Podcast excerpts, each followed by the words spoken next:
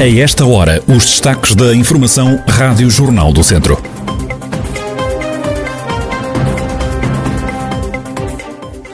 Duzentas doses de vacina contra a Covid-19 foram para o lixo em São Pedro do Sul. Chuva põe distrito de Viseu em alerta amarelo.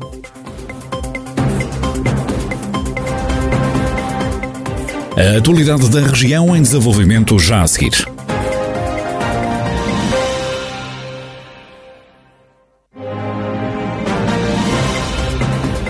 Noticiário Rádio Jornal do Centro, edição de Mariana Silva.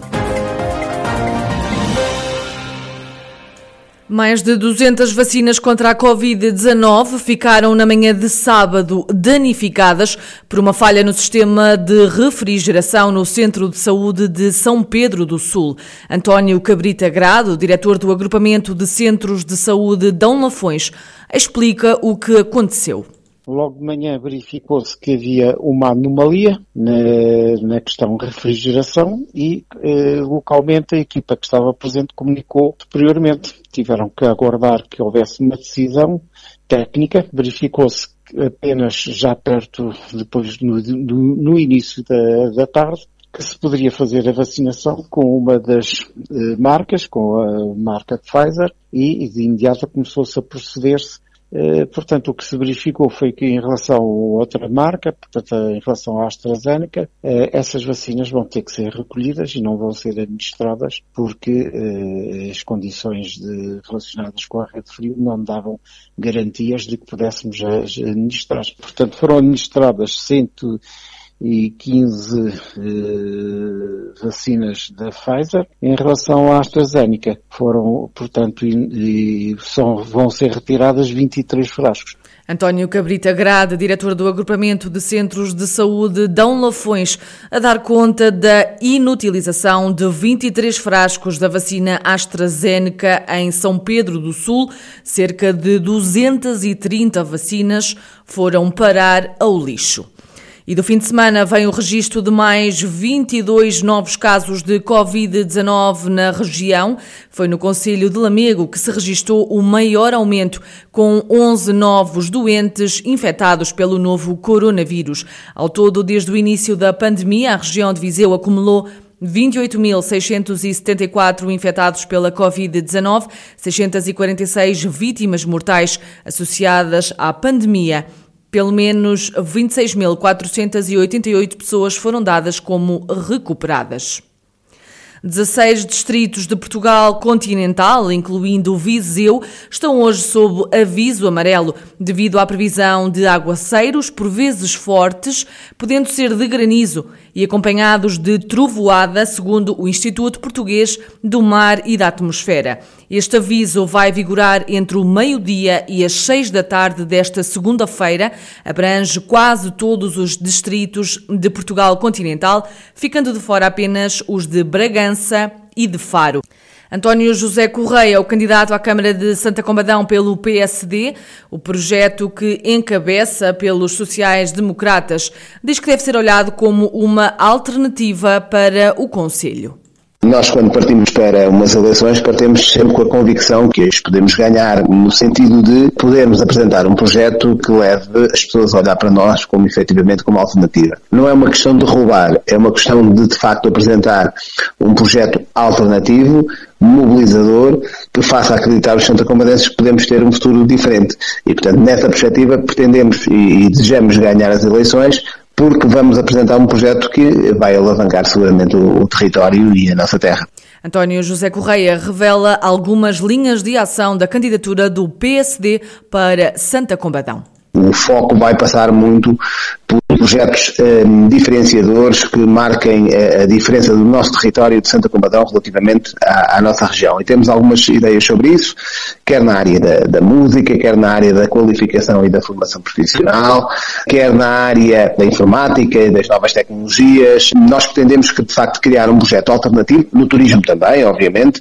Nós somos um conselho com uma vasta tradição e com história, com, com cultura, que marcam o país e a nossa história. Basta falar da questão relacionada com Oliveira Salazar e, portanto, eh, o que nós pretendemos é criar um projeto e estamos a construí-lo bem no sentido de atrair os nossos jovens, atrair quem nos visita e fixar, e fixar pessoas em Santa Pomba. António José Correia, o candidato do PSD às eleições autárquicas deste ano em Santa Combadão. Incentivar o consumo de água da torneira e reduzir o uso de plástico são os objetivos da mais recente campanha da Águas do Planalto.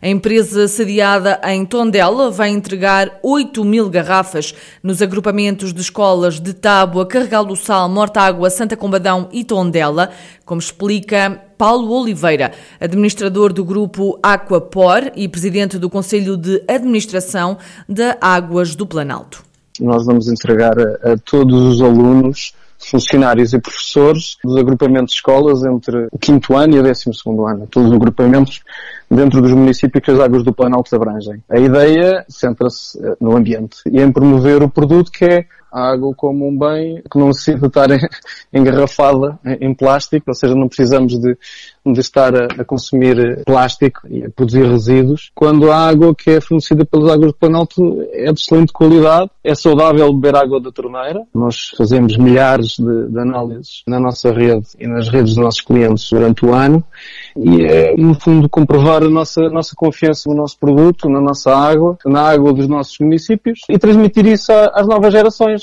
Também a garrafa que vai ser entregue, feita em inox, é amiga do ambiente. Vamos entregar as garrafas em, em aço inoxidável. E a ideia é mesmo essa, ou seja, ela ser durável, ser um, um material seguro, resistente, em que podemos tanto levar para as escolas, onde podemos levar para, para, para qualquer desporto que nós, nós pratiquemos, metemos na mochila, quando está vazia é leve, quando está, quando está cheia é, é resistente eh, e a ideia é um pouco por aí, porque eh, as crianças de, de 10, 11 anos também convém que, que as coisas sejam resistentes e duráveis. E essa é a nossa ideia, ter uma garrafa para muito tempo. Paulo Oliveira, administrador do grupo Aquapor e presidente do Conselho de Administração da Águas do Planalto, que vai entregar 8 mil garrafas nos agrupamentos de escolas de Tábua, Carregal do Sal, Mortágua, Santa Combadão e Tondela. O objetivo é incentivar ao consumo de água da torneira e reduzir o uso de plástico. No rescaldo desportivo deste fim de semana, dar conta do triunfo do Académico de Viseu na recepção ao Futebol Clube do Porto B, que permitiu aos academistas retomarem o trilho das vitórias. O Académico levou de vencido os azuis e brancos por uma bola a zero, com Anthony Carter a ser o autor do único golo do jogo. Com este resultado, o Académico fica no 14º lugar da tabela classificativa da Segunda Liga, com 32 pontos, enquanto o Futebol Clube do Porto B continua no 18º e último lugar com 26 pontos. No futsal, o Viseu 2001 empatou a duas bolas na recepção ao Dinamo São Joanense e vai medir forças com o fundão nos quartos de final do play-off de campeão. Kiko e Luquinhas foram os autores dos dois golos vizienses frente ao Dinamo São Joanense. Com este empate, o Viseu 2001 aproveitou a derrota do Braga diante do Benfica para subir um lugar na tabela classificativa e terminar a fase regular do campeonato na sexta posição com 47 pontos. A equipa orientada por Paulo Fernandes vai medir forças com o fundão nos quartos de final do play-off de campeão a ronda a eliminar vai ser jogada à melhor de 13 encontros, que têm data marcada para 9, 15 e 16 de maio. Já hoje, pela Primeira Liga de Futebol, o Tondela tem deslocação a Famalicão em jogo da jornada 29. O jogo Tondela-Famalicão está marcado para as 7 da tarde, em jogo referente à jornada 29. A equipa Beira ocupa o nono lugar com 34 pontos, já o Famalicão é 13º classificado com 30 pontos. As antevisões dos treinadores para ouvir no Jornal de Desporto já a seguir seguir às nove e meia da manhã.